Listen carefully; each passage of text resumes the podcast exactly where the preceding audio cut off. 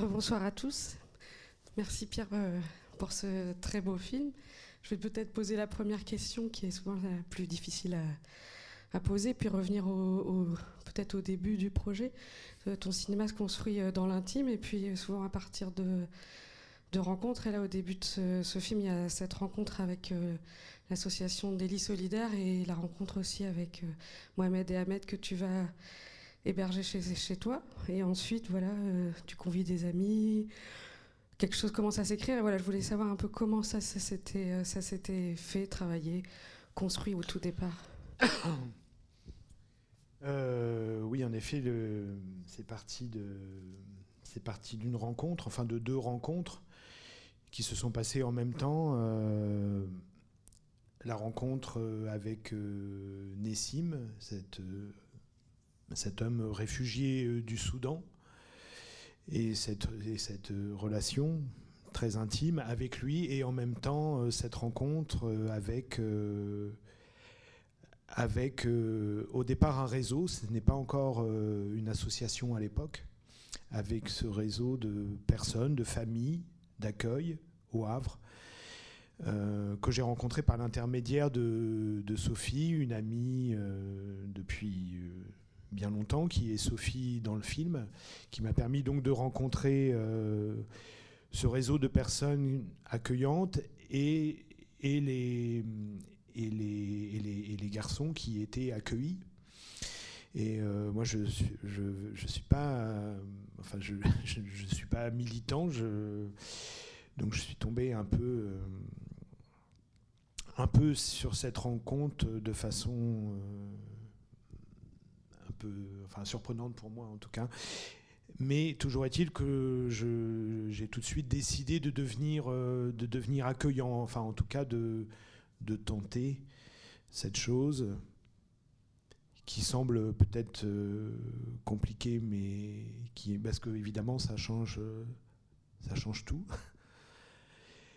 et qui en fait, en fin de compte, est très simple. Donc j'ai commencé à accueillir euh, accueillir ces mineurs, ces, garçons, euh, une semaine, euh, un week-end. Euh. Et puis, et puis certains sont revenus une deuxième fois, une troisième fois, jusqu'à un premier été, l'été qui était avant celui du, tournage. Et là, le désir de faire un film est, est venu. Et j'ai commencé à écrire à partir de cet été-là où on était ensemble et très simplement dans le, dans, dans le plaisir, dans, enfin dans le plaisir, dans, dans un plaisir très simple d'être, d'être ensemble. Quoi. Donc euh, voilà, c'est parti de là, j'ai commencé à écrire en imaginant que le film, que le tournage aurait lieu un an après, l'été suivant, sans savoir euh, qui seront euh, les jeunes que j'accueillerai à ce moment-là, parce que évidemment les jeunes continuent d'arriver. Euh, ça, je pense que vous l'avez compris, parce que du coup, au début du film, euh, Marie, la présidente de ce qui est devenu une association, le dit euh, très clairement. Si, tant qu'ils ne sont pas pris en charge par l'aide sociale à l'enfance, ils sont à la rue. Ils sont simplement, ils sont à la rue. Et donc, arriver toujours de nouveaux jeunes. Entre-temps, certains étaient pris en charge. Et, euh, voilà, ils sont, arrivés. Enfin, j'ai rencontré euh, Mohamed et Ahmed, avec qui j'avais envie de, de, comment dire, de m'engager d'une certaine manière un peu plus, un peu plus et un peu plus au long terme. Et du coup, je suis devenu euh, tiers accueillant. Ce qui fait que bah, ils sont toujours à la maison. Hein, ils ont, euh, enfin, le tournage s'est arrêté, le film est fini, mais la vie continue. Et ils ont vu 15 euh, étapes du montage. On a beaucoup parlé ensemble, on a pris des décisions ensemble, notamment sur euh, le choix de traduire ou de sous-titrer ou pas leur langue. Euh, voilà. Puis ils m'ont beaucoup accompagné sur euh, pas mal d'avant-premières qui ont eu lieu euh, avant ce soir. C'est quelque chose qu'ils aiment beaucoup faire.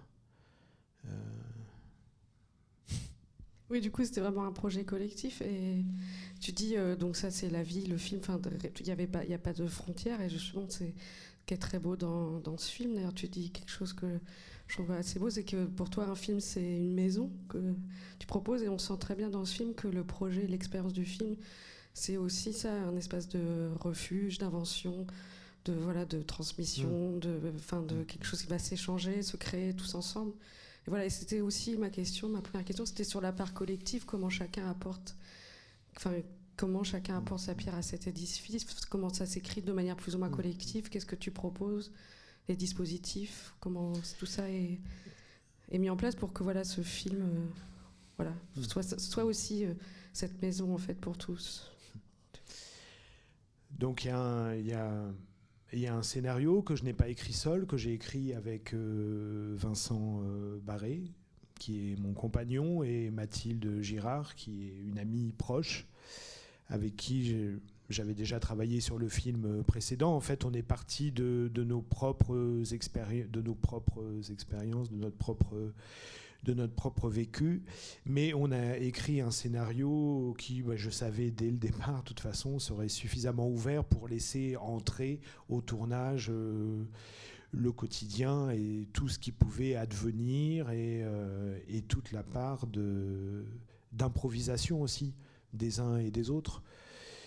Euh, alors, bon, je ne sais pas si vous l'avez compris, mais ce ne sont pas des, acteurs professionnels comme on dit, ce sont des, amis et voisins proches qui sont euh, pour la plupart eux aussi impliqués dans, cette association ou dans cet accueil, euh, de près ou d'un peu plus loin. Mais tout ça leur est très, leur est très familier à la fois les paysages, les lieux, la situation, les rapports, les relations les uns les autres. Donc j'ai mis en place des situations très simples, euh, des repas, la cueillette de confiture, la récolte euh, des oignons, etc.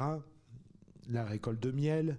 Mais euh, tout ça, ça leur est familier. Et puis et puis, euh, et puis aux garçons aussi, Mohamed, Ahmed et Wali euh, m'avaient aidé euh, à faire la récolte du printemps. Voilà, de façon très surprenante, j'ai vu à quel point ils étaient complètement à l'aise avec ça. Donc, donc l'idée c'était de filmer le, le, à la fois le quotidien et le, et le partage. Et l'idée, quand même, euh, au départ, euh, je dirais l'ambition du film, c'était de faire un film solaire, euh, donc du coup politique, par rapport à, tout. Bah, D'abord, par rapport à, la, enfin, à, la, tragédie de cette situation que l'on vit tous, enfin surtout eux.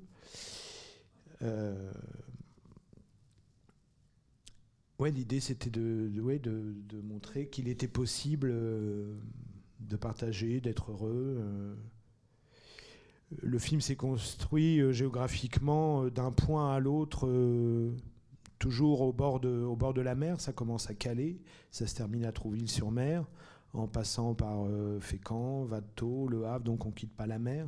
La mer est très, très importante elle a été pour eux peut-être d'abord un espoir et puis, euh, et puis une menace et puis, euh, et puis un drame parce qu'ils ont vu des choses, euh, enfin ils ont vu des, amis mourir, ils ont vu des amis se noyer. Et de les voir retrouver bah, un plaisir d'être au bord de la mer, de retrouver une sensualité avec l'eau, parce que moi c'est comme ça que je le vis, hein, mais d'arriver à d'arriver à ce que eux ils passent euh, des images traumatisantes euh, bah, c'était juste merveilleux et puis c'était ça que je voulais filmer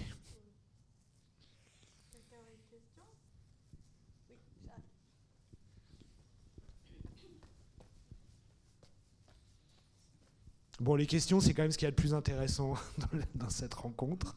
Oui. Euh, Quelle qu'elle soit. Moi, m'a dit, c'est un film sur les ménages. Je suis un peu surprise. Tant mieux. Voilà, moi je, suis au réseau Éducation sans frontières et c'est pas du tout euh, ce qu'on voit nous. notamment à Marseille. Hein. Marseille, je pense que beaucoup savent qu'il y a un grand squat qui s'appelle le squat 59 Saint-Just. Bien sûr, où il y a 170 MNA, autrement ils sont à la rue. Marseille, c'est beaucoup de jeunes dans la rue. Et il y a beaucoup de difficultés. Après, euh, bon, on se bat aussi, parce que là, on parlait d'apprentissage, etc.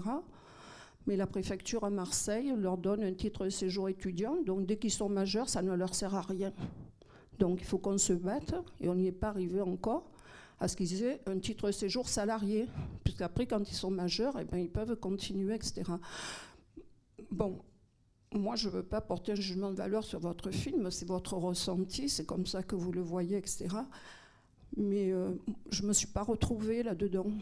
Voilà, je, préfère vous le dire honnêtement. Hein.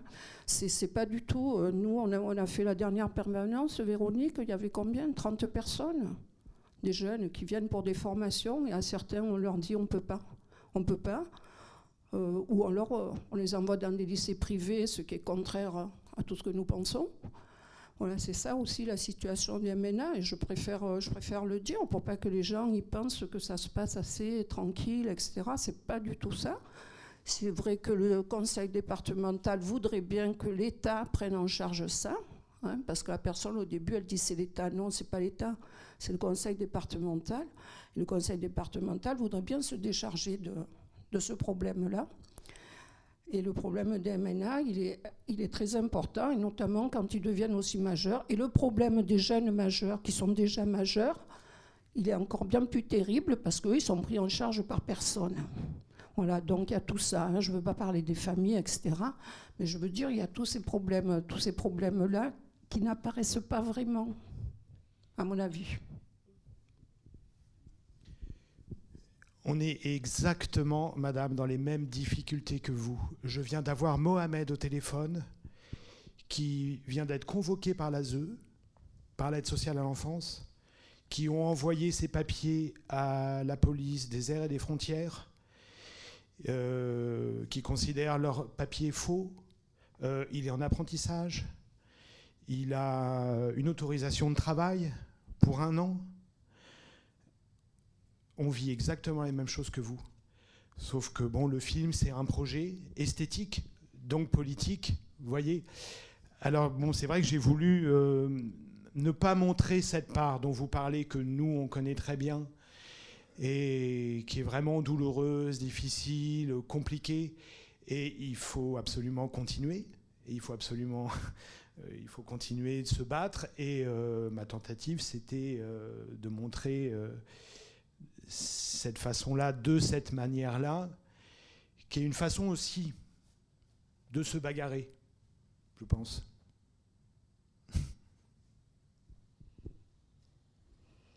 Parce qu'il faut, il faut euh, continuer d'avoir euh, quand même de l'espoir. Non, mais il faut vraiment, quoi. Enfin, il faut qu'on vive des trucs avec eux, il faut qu'on partage des choses, euh, de l'amour, de, de la beauté, de la poésie. Euh. C'est vraiment. Oui, c'est là qu'est tout le projet politique du film qui est en partie porté. Oui. Après, je n'ai pas forcé les choses. Bon, on essaie de. C'est pas le film n'est pas une utopie. Enfin, c'est. Euh, je l'ai pas inventé cette situation-là. Vous voyez, elle est. Enfin, je veux dire dans sa dans son côté qui peut paraître euh, bucolique, euh, peut-être facile. Euh, on, bon. Doux, en tout cas. oui. Mais oui, et c'est ce projet politique qui est porté aussi par la voix off, qui est dite par Sophie, qui est très frappante justement sur enfin, ce projet qui est l'amour des uns des autres. enfin, je n'ai plus les mots exacts en tête, mais c'est enfin ces chemins qui se qui se côtoient sans, sans se blesser tout ça enfin c'est c'est très, très beau. D'ailleurs, je, je, crois que c'est elle qui a écrit cette, cette voix qui porte finalement quelque part ton discours. Enfin, si je m'avance peut-être un peu. Non, ça porte pas vraiment mon discours. Au départ, y a, on est trois à écrire. On a chacun écrit pour, euh, pour, euh, pour des personnages. Donc c'est Mathilde Girard qui écrit euh, la partie euh, pour Sophie. ces phrases que je trouve que je trouve très belles quand elle dit à la fin je voudrais que l'amour nous protège les uns des autres aussi c'est quelque chose, c'est une parole que je comprends pas forcément et moi j'aime bien pas forcément comprendre euh, les choses. C'est comme une, une pensée magique un peu, mais euh, mais je pense que c'est une façon d'agir sur le sur le film, ouais. Mm. Je sais pas si tout ça est complètement obscur et complètement ésotérique.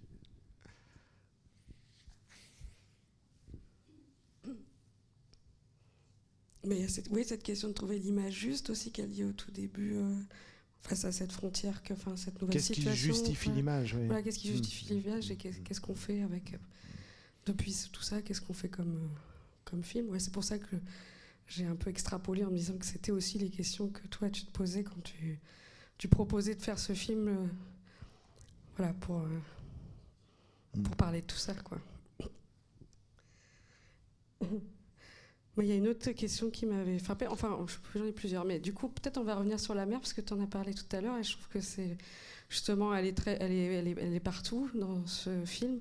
Elle est dans les livres qui se lisent, elle est dans les tableaux qu'on regarde, mmh, mmh. elle est dans ses bains de mer, mais elle est aussi avec sa, cette menace et je pense qu'elle enfin, elle garde aussi cette part euh, menaçante. Euh, dans, dans, le film, voilà, donc euh, peut-être, tu, je sais pas, peut-être tu as déjà dit pas mal de choses là-dessus, mais je trouve que la mer, en effet, c'est un personnage très fort de, ce film. Oui, oui.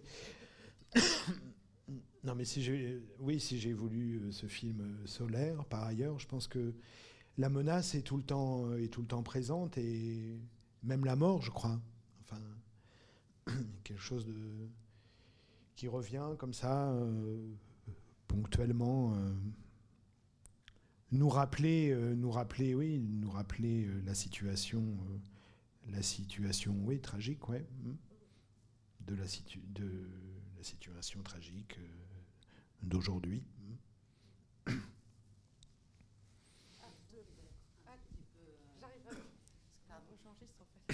J'ai une petite question. Alors, je ne savais pas du tout que vous aviez collaboré avec Nicolas Claude sur le film. Je trouve que l'année dernière, on a projeté l'Heroic Land. Et enfin, j'avais donc pas vu le générique. en tout cas, j'avais pas prêté attention. Et forcément, et en fait, j'y ai pensé pendant tout le long en fait du film, et notamment sur précisément ce que vient de dire Bénédicte, c'est sur, euh, enfin notamment la fin en fait, la place de la mer, euh, dans, enfin, que vous connaissez sûrement évidemment, mais la fin avec la chorégraphie de la vallée. Bien sûr, j'y ai été. Oui, oui j'imagine. Non, mais j'imagine. Mais du coup, enfin, avant même de voir le générique, ça, enfin, dans mon cerveau, ça s'est vraiment euh, mm, mm. conjugué. Oui, oui. Et bah, pour le coup, je trouve que c'est très commun dans les deux films. La façon dont la question de la solarité de la mer, elle, intervient. Et du coup, c'est juste par curiosité, mais alors Nicolas, Claude, sa place dans le film, c'est quoi en fait? Euh, D'abord, en fait, ce qu'il qu'il existe, euh, il, existe une correspondance vraiment entre ces deux films-là. En fait, euh, Nicolas et Elisabeth, après avoir passé un an dans la jungle à Calais à filmer, euh, m'ont demandé à un moment, au deuxième démantèlement, euh, au démantèlement de la partie nord, je crois, euh, de la jungle, d'aller filmer parce qu'ils ne pouvaient, pas, pouvaient pas y aller. Donc je suis allé avec, avec justement Vincent et Mathilde, avec qui j'ai écrit le scénario. Donc les choses ont quand même pas mal commencé à partir de ce moment-là. Donc j'ai fait des images pour eux, qui sont les premiers plans de l'Heroic Land, en fait, qui sont des images dans le brouillard, comme ça, il est dit en fait la, situation euh, politique. Et euh, donc j'ai fait des images pour eux et, euh, et à un moment donné du montage, peut-être même assez tôt, je leur ai demandé eux de me en échange, d'une certaine manière, de me, de me passer des images qu'ils avaient filmées de la jungle quand elle était encore habitée. Euh, et qui est comme une image fantôme dans le film. D'ailleurs, euh, nos trois personnages là, euh, enfin sont, enfin en tout cas, ne, dorment pas, mais enfin voilà, ils sont dans, le, dans le, souvenir de, de, la jungle habitée. Donc euh, voilà, il y a une correspondance. Et puis, euh, bon, Nicolas apparaît à la fin du film euh, dans la mer à Trouville où il nettoie la vaisselle, qui est en fait une scène à laquelle j'ai assisté à Trouville et que j'avais envie de remettre, de remettre en scène. Je ne sais pas si je réponds. Euh, Donc du coup, il y a une étroite collaboration, je dirais, qui va peut-être continuer d'ailleurs avec eux. Mais euh, ce qui est très important aussi pour moi, peut-être, c'est le fait que Nicolas et Elisabeth euh, habitent maintenant Fécamp et qu'ils sont, ils sont des voisins aussi, comme, comme la plupart de tous qui, sont, qui apparaissent dans le, dans le film comme Ariane Doublé ou Sabine Audepin, qui est, la, qui est Flora en fait, qui est la fille de Sabine Audepin, enfin, qui est une jeune actrice et, euh, et qui est là aussi parce qu'en fait elle, est, elle habite Vato et que donc ça lui est arrivé, bien avant le tournage, d'aller avec Mohamed se baigner. Quoi. Donc c'est vraiment de ça dont je suis parti. Quoi. Mm. Bonsoir. J'ai presque cru à vraiment la vie dans une vraie famille, sauf pour l'épisode du magnétiseur et ses grands gestes, d'autant que je reconnaissais l'acteur. Vous pouvez nous dire deux mots sur cet épisode, votre intention, pourquoi? Bah, écoutez, euh, Mathieu Amalric est, rentré, euh, je dirais, dans, cette famille et dans ce territoire euh, qui est pour le coup celui plus du cinéma que, que celui géographique du village. Mais je savais qu'il avait beaucoup aimé mon précédent film, Vatoto, et qu'il est et qu'il était qu'il est un ami de d'Arnaud Domergue, mon, mon producteur. Et euh, dans le film, l'idée c'est que ce soit un peu comme un comme un rêve, donc c'est totalement, c'est assez, oui, c'est une scène euh, onirique.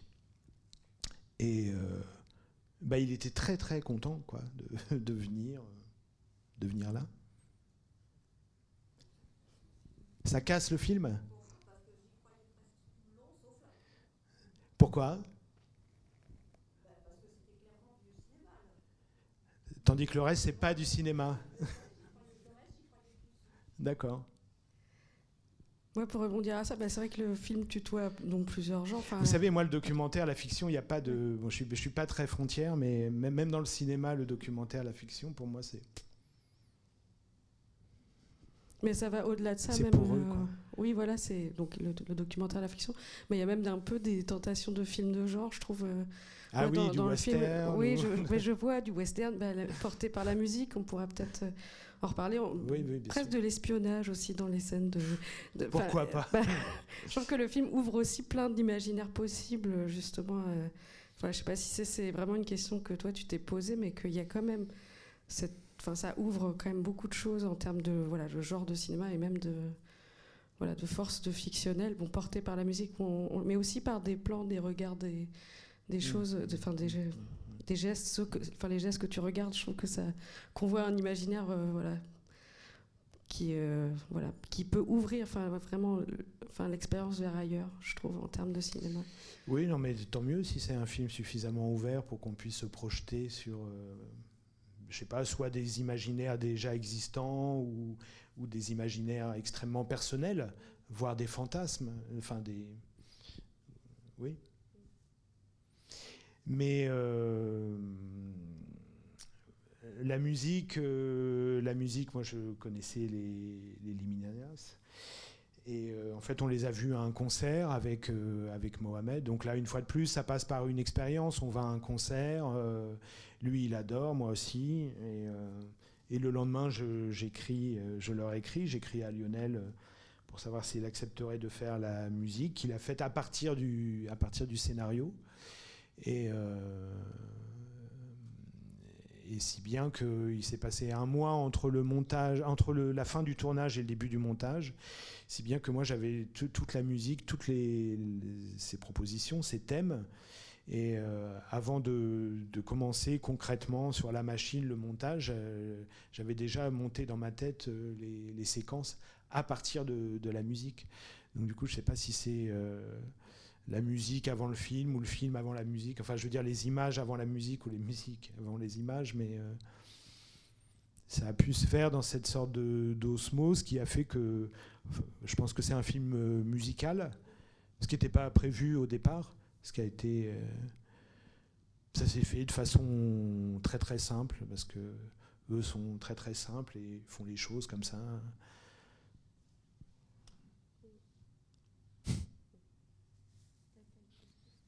Et évidemment, eux, eux-mêmes, ils ont, euh, ils ont, euh, comment dire, euh, enfin c'est très fort chez eux, chez eux, la référence Ennio Morricone, le western. Bon, moi Ennio Morricone, ça me, ça me plaît plus chez Pasolini dans Théorème, voilà, avec.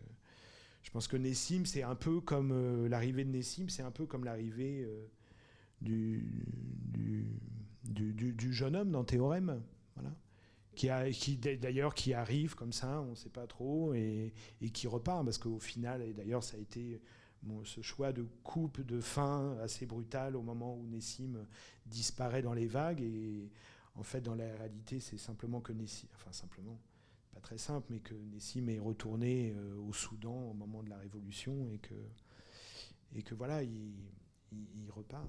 Mais son arrivée va redistribuer tous les rapports entre les gens comme dans Théorème. Mais son arrivée redistribue tous les rapports. Oui, oui, oui, oui, absolument. Ah bah oui, oui.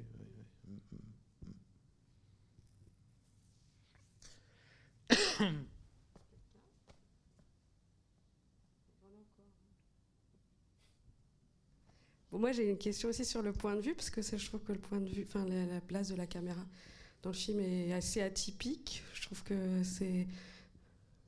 Vous, vous, vous, avez, vous avez une question?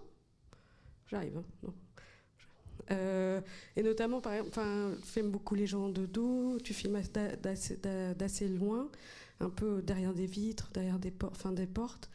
Et euh, voilà, je voulais savoir un peu comment toi, tu avais construit ce, regard, un peu en retrait, un peu très pudique en fait, quelque chose d'un peu discret comme le point de vue d'une. Enfin, à la fois, c'est toi qui mets en place tous les dispositifs, mais dans la façon dont c'est approché, c'est très voilà, pudique, je dirais peut-être. Et je trouve que cette, cette, manière de filmer est très spécifique. Euh. Mais je crois qu'au final, le point de vue, c'est en fait, c'est celui de Sophie, en fait. enfin, je me rends compte que six mois après le montage, après avoir, la, après l'avoir, après avoir montré le film là, déjà une dizaine de fois, je, je crois qu'en fait, le point de vue, c'est celui, euh, enfin, c'est celui de Sophie qui compte. Voilà. Au départ, moi j'ai écrit, enfin on a écrit, chacun avait une voix intérieure, euh, Robert, euh, Simon, euh, Sophie, Nessim. Et au montage, j'ai décidé immédiatement, en, commençant à monter les voix sur les images, je me suis rendu compte que, que finalement, seule la voix de Sophie tenait. D'abord parce qu'elle n'est pas euh, embringuée dans des histoires euh, sexuelles, amoureuses, euh,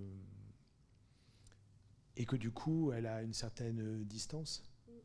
Et je pense qu'on peut voir, le, on peut voir le film. Enfin, je sais pas, vous me direz si je te raconte des conneries, mais on peut voir du coup le film de son point de vue, quoi, à elle. Bon, après, les histoires de cadre, reflets, tout ça. Après, c'est de la peinture, quoi. Aussi beaucoup. Qui aurait une petite dernière? Non? Ah, monsieur, j'arrive. Bah non, comme ça, vous en... Je ne sais pas si c'est une question qui aura grand sens pour vous, vous, direz, mais euh, est-ce que euh, par rapport aux, deux migrants, je crois, donc c'est Ahmed et Mohamed, hein, euh, est-ce qu'ils avaient, enfin, est-ce qu'ils ont exprimé des choses sur le, sens de, leur implication dans le film? Ou peut-être que vous n'avez pas envie de le dire non plus, je ne sais pas, parce que c'est aussi personnel. Non, non, mais j'ai l'impression, euh, mais c'est ma façon de faire les films, euh, je pense qu'ils se sont rendus compte que faire des films, c'était pas plus que c'était pas au-dessus que de euh, récolter des légumes ou, ou récolter du miel, quoi. Que ça faisait partie que ça faisait partie de, du quotidien et, et, de la vie. C'est possible parce que c'est un film euh, quand même euh, avec une toute petite équipe, euh, très légère. Mais c'est ce qui permet que, les choses ne soient pas hiérarchisées et qu'on ait l'impression finalement de faire quelque chose vraiment ensemble.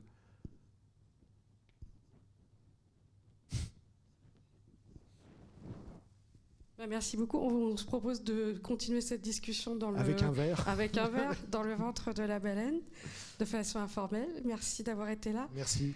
Juste pour vous dire aussi qu'on refait une animation sur le film le 26 novembre à 19h avec le réseau Hospitalité Marseille et JRS et donc toutes les associations engagées sur l'hospitalité à Marseille. Donc on parlera euh, voilà, de, de ça plus spécifiquement ce soir-là. Voilà, et euh, conviez-y vos amis, bien sûr. Merci Pierre et à tout de suite dans le bar. Merci.